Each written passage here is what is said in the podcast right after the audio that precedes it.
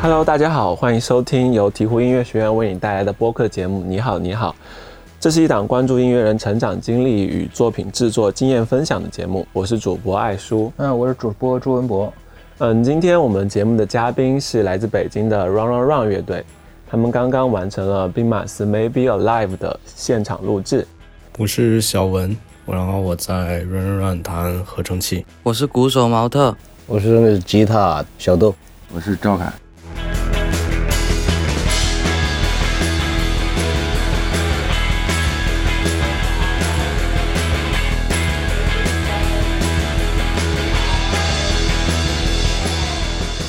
Run 组建于二零一四年，组建者是小豆。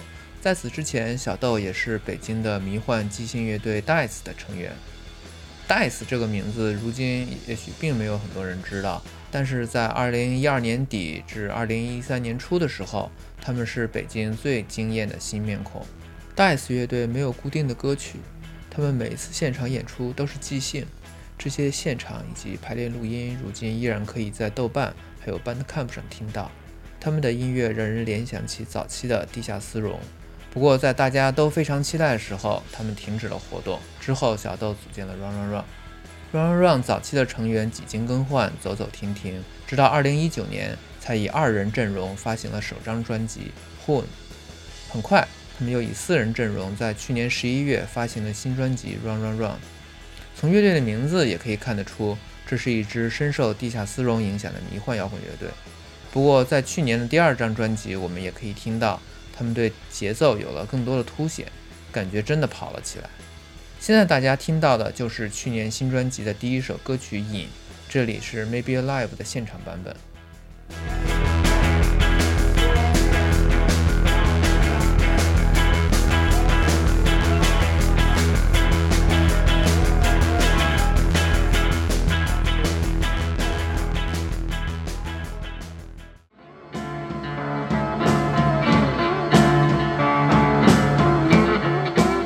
小豆是二零一四年回的贵阳，呃，那个时候的 Run Run Run 其实是和现在完全不同的成员。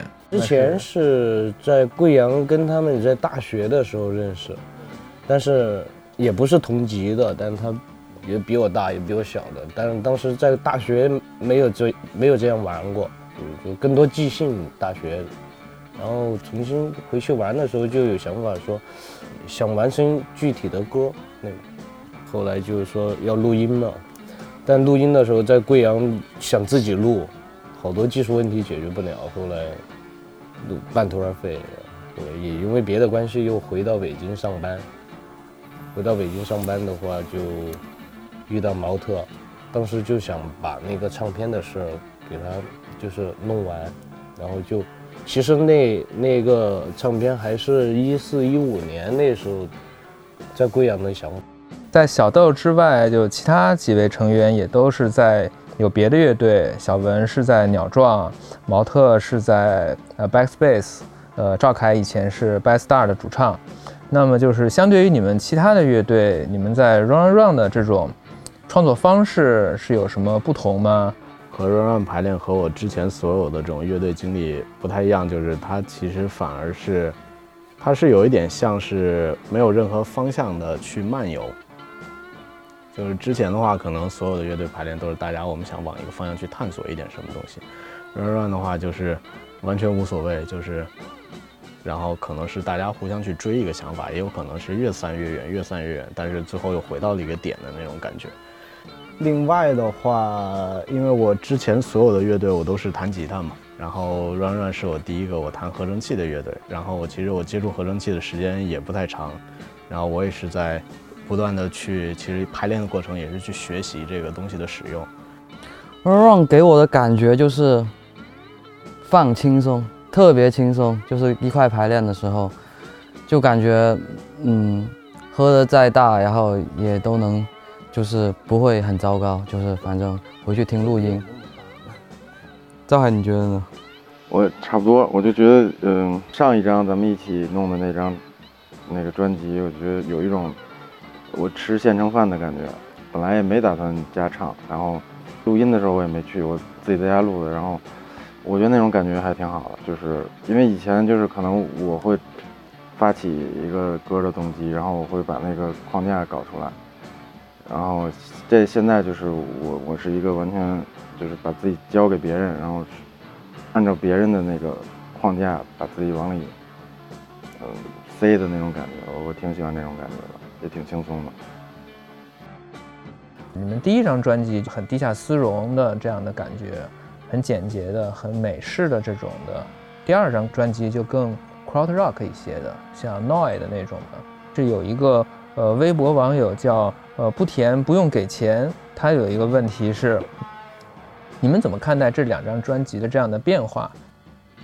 我觉得第一张就其实只是出的比较晚，第一张应该是一四一五年的想法嘛。但其实那个时候听的有点着迷那个德系的那些，等到第一张就是大概有一个模型出来的时候，我觉得可能大家都觉得就像你说的比较地下丝绒，但我好像我其实是我想跳脱那个，对。其实出了第一张之后，我们就好像像交作业交完了，然后所以说，就是第一张专辑的那些作品，很多是你在一四年和一五年之前就已经对对差不多定差不多型了的。都有的，对。嗯，那那你们的这张新专辑大概创作的时间有多久呢？时间非常短，其实用了半年。对应该排了不到不到十次，对有十次，可能十次左右。差不多吧，反正就巡演的时候，有时候返场的时候就大大量的即兴，然后即兴的时候，好多动机也是在那个巡演的时候有的。我觉得好像演就是，反正我起码我弹的贝斯的部分就是，就是巡演的时候经常返场的那首歌的弹法。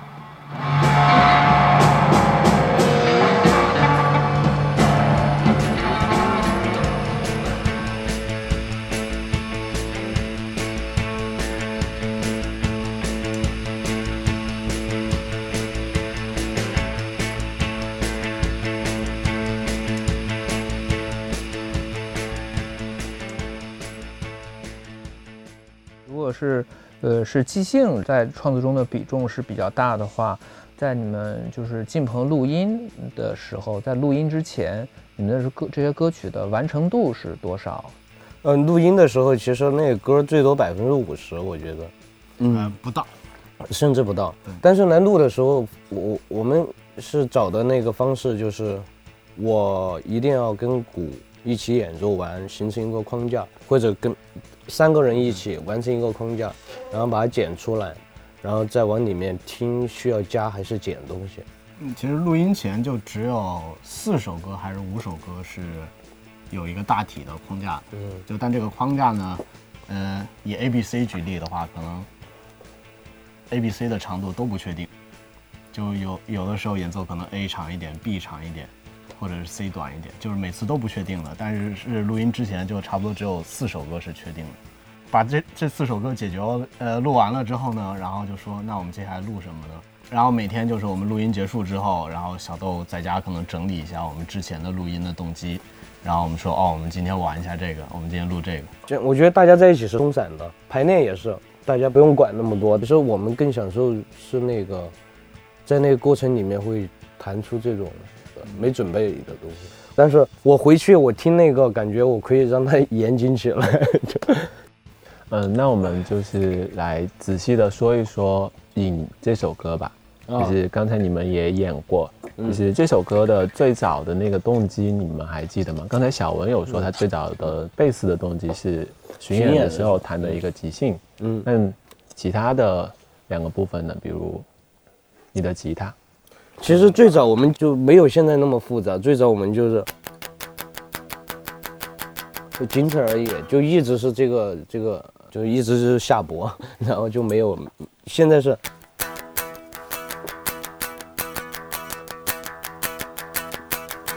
就就那其实那个歌就一个和弦，就好多歌我们都一个和弦。其实这个歌是我们这张专辑录的第一首歌，因为因为非常简单，就是它的结构也简单，然后它的嗯、表达方式也很简单，然后一般反正录音开始选一首，就说是可能比较容易上手进入状态的，因为其实就是录音之前我们也不知道就是这次录音是怎么样的，可能第一首就选最简单的。然后结果反而是后来赵凯赵凯的唱加进来之后，觉得非常有意思。对，赵凯唱加进来，让这首歌真的是改变不少他的那个气质的感觉。对，我想问一下赵凯关于这首歌的唱，就是歌词它是英文的，但是它的语法看上去非常奇怪，所以这首歌歌词是在讲什么？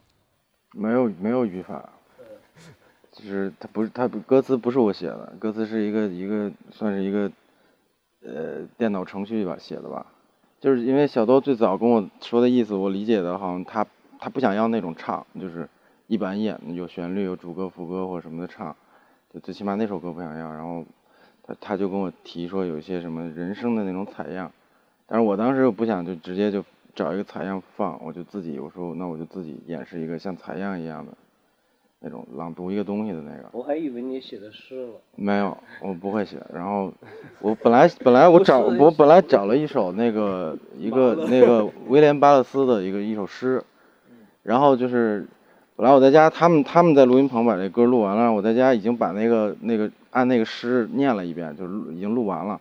然后就报版的时候说那个要要找威廉巴勒斯要一个授权，然后我去试着找了上他那个网站，然后有一个他有一个那个联系联系他版权事宜的链接，就那个链接怎么都点不开，就是别的链接都可以点开，就那个链接死活打不开。后来就觉得太麻烦了，然后跟公跟那个兵马司的的人沟通，就说要不你想想办法把它怎么着改一下。然后我突然就想到，当时正好在看那个威廉巴勒斯，他做后来喜欢做一个叫拼文字那个 cut up 拼贴，就 It is. we still don't have the noun, the damage. Anything 在这里也简单的介绍一下威廉·巴勒斯。威廉·巴勒斯是二十世纪美国垮掉派作家中的一员，他是杰克·克鲁亚克与艾伦·金斯堡的好朋友，也是这个流派中的大宗师。后来呢，他也和很多朋克场景中的人物有很多的联系，比如 Patti Smith。威廉·巴勒斯开创了一种名叫 “cut up” 的拼贴写作方式，简而言之，就是将已经写好的文字剪碎，然后随机拼贴重组，形成新的文字。以此来消解语言中的正常逻辑。他的小说《裸体午餐》就是这样的一部作品。此外，他也用这种方式来处理他的朗诵录音，通过剪切、拼贴磁带，让这些录音听起来更加怪异、陌生。Here's Here are the undead. Newark, Honolulu, Aris, Om, Austin. Yo siento, man, prix 我就 pensamiento. 把那首诗放在一个网页的一个那种程序，网上有好多那种网页，就是你可以就是随机打乱，然后我就打乱之后，我就把它抄下来之后，自己分了一下句子，然后你就就重新来了一遍，对，所以你用威廉·巴勒斯的方式来处理了威廉·巴勒斯。可以可以这么说吧，嗯。威廉巴勒斯的诗，但他的那个就是这个音人声的音效也是为了想要贴近那个那种采样的音色，对吧？其实也不是，其实那个那个音效，你只是你指的是就是我在念的时候那个加的效果，还是说比如中间有一些就是更更更乱的那些东西，就是就是它的音色吧，就是它的效果加的人声效果。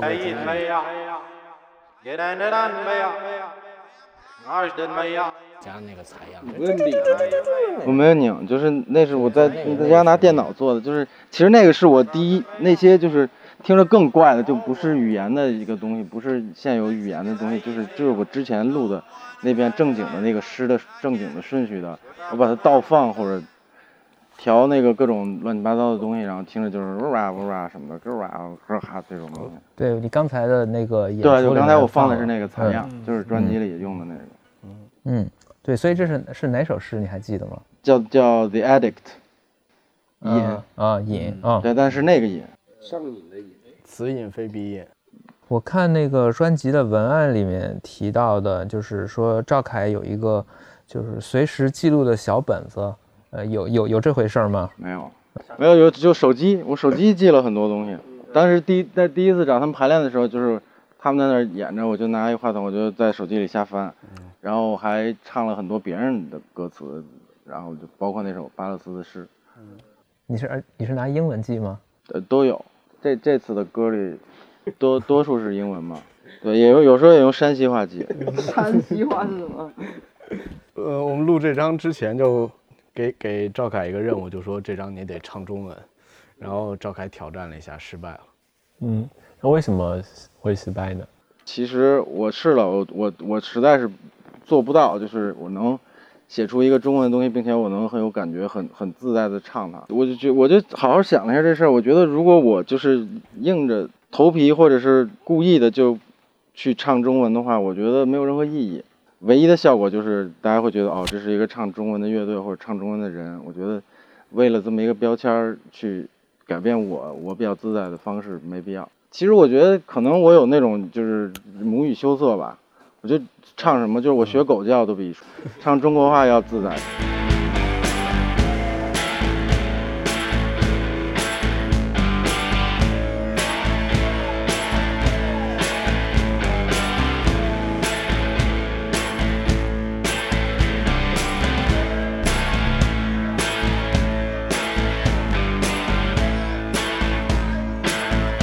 然后我们也想聊这首歌的 MV，是你们把乐器然后搬搬到了郊外农村去演奏，然后旁边还有土地、农田，然后那个 MV 结尾的时候还有还有人骑着三轮车经过，然后这个 MV 从那个色调，然后你们的穿着，然后还有片头这些字体啊，这些所有的这些东西看上去都非常的，就是呃 low。嗯嗯，对，和和你们的音乐反差就是很大，因为音乐感觉感觉是那种很洋气的音乐，但是配了一个很 low 的，其实也挺 low 的。对，其实嗯，其实音乐对，反总之吧，这个点子是怎么想出来的？呃，其实最早开始是这样子，然后，呃，发了专辑要拍宣传照嘛，然后但是呢，拍宣传照大家也在集思广益，就说这个照片要是是怎么样的，然后小豆发了几张，应该，然后哦哦，然后我发的那个是农村的，那个是一个德对对对，就是德国人拍的。对对，我然后我可以后来后来找一下那个，就说是沈氏名字，我只记得他名字中间有一个是 Wolf，然后然后他其实就当时相当于是九十年代，他到中国的乡村里面拍了很多年轻人的照片，然后那个时候年轻人可能受到港台文化的影响，然后他们会去穿这种西服，然后女生穿特别夸张的衣服，很高的那种靴子。然后其实就那组照片给我们冲击很大嘛，就发现其实这是我们就是起码是我跟小豆嘛，就我们小时候成长的回忆。然后所以我们当时就说决定我们可能拍宣传照，我们可以试一下这个点子。然后我我们当时拍宣传照就是找了那种特别不合身的西服、不合身的皮鞋，然后去日坛公园儿。然后因为其实就是去这种公园有它有好多人造的这种景别嘛，然后就很像那种可能就是说改革开放初期，然后来大城市打工的年轻人。然后反正照片就照片出来效果非常好，我们也很喜欢，甚至以以以至于就是说因为这组照片，然后我们觉哎呦我们改变了，就是说是我们专辑的设计。然后但反正就是因为因为这个点开始呢，然后我突然又想到我之前看过一个网网络的视频，我我也不知道他们是具体是哪里人，反正就是几个小镇的青年嘛，或者说是。就然后，然后他们他们就其实他们就在那种山头，然后拍了一个自己组乐队，然后拍 MV 的那种视频，然后他们叫花季乐队，然后然后当时我是觉得 OK 这两个点非常非常契合，我当时我主持了这个想法，我就说哦我想拍一个这种 MV，那这个 MV 是你们自己拍的吗？是的，对，预算花了多少？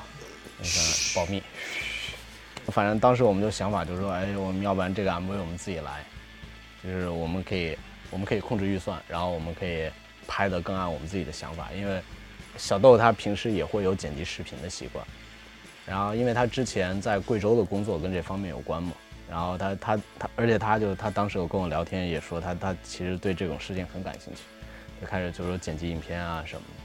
然后，因为我跟毛特的工作，平时也会接触到这些事情，我们也会做这些事情。然后，所以我们就说，哦，要不然我们要，要不然我们就说是我们这回自己来做这个。然后最后就选到选到野，是因为就是这首歌是，呃，节奏比较欢快，然后赵凯也有唱，比较适合乐队的形式去表现的那种。然后赵凯开始还有点不太乐意，因为他觉得这个这个歌有点酷酷的，然后不是我没有，是他。我是剪出来看到我 太接受不了自己。对看不了，接受不了自己，就结果现在我也觉得还好。这也不是偶像包袱啦，只是正常人都有偶像包袱。那你们这个选景是在哪儿选的呢？哦，这小豆找的。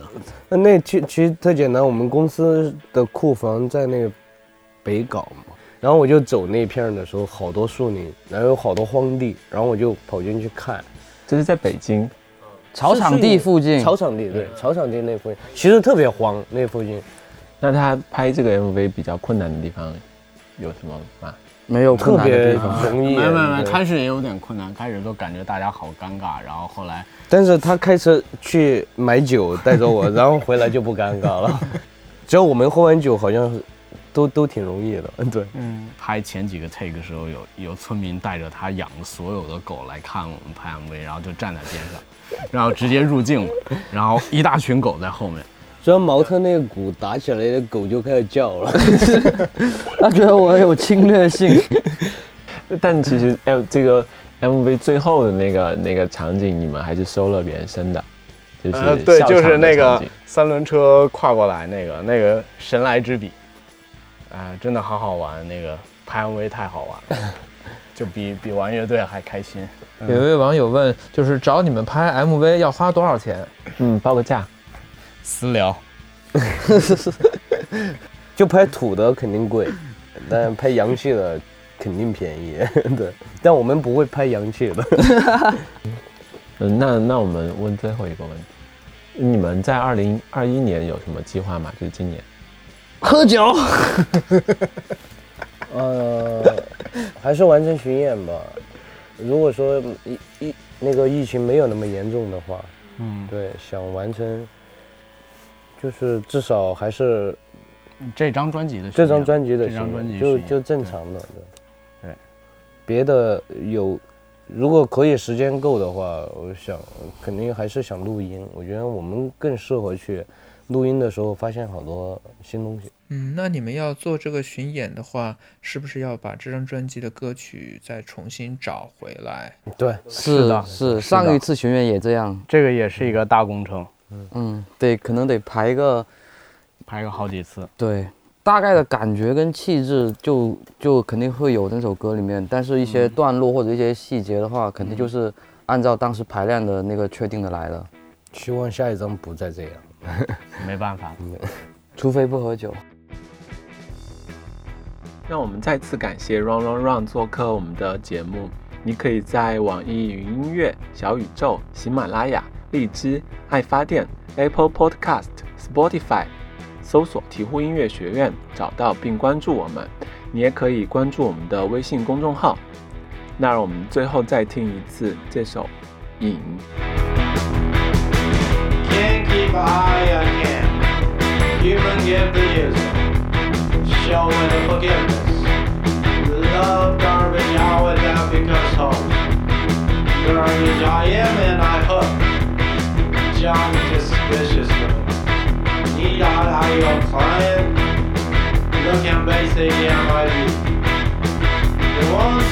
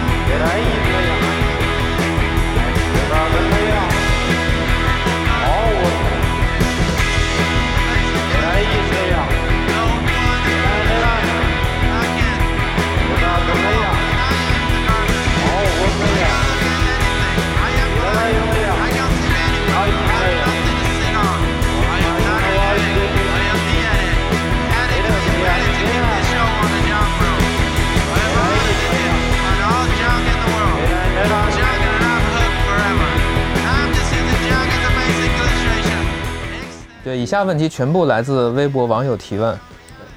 就排练的时候喝什么酒最好？就是什么酒最好喝？看当时的经济状态了。有钱的时候，我最喜欢喝就是威士忌沾边，比较容易醉。呃，没钱的时候喝青岛啤酒，都可以，都可以，我都行只只要有就酒可以。他们酒精垃圾桶什么都可以装的。酒精垃圾也桶是吗？对，然后下一个问题是，那个大家嗯都喜欢吃折耳根吗？我想去听呃赵凯的回答。赵凯，你这个问题点上了。嗯，鱼腥草，鱼腥草，爱吃。真的啊？真的吗？真的吗？为为什么有人不爱吃吗？不是很多人都不爱吃，很多人但你要真的可以吃，对，那就安排起，安排起。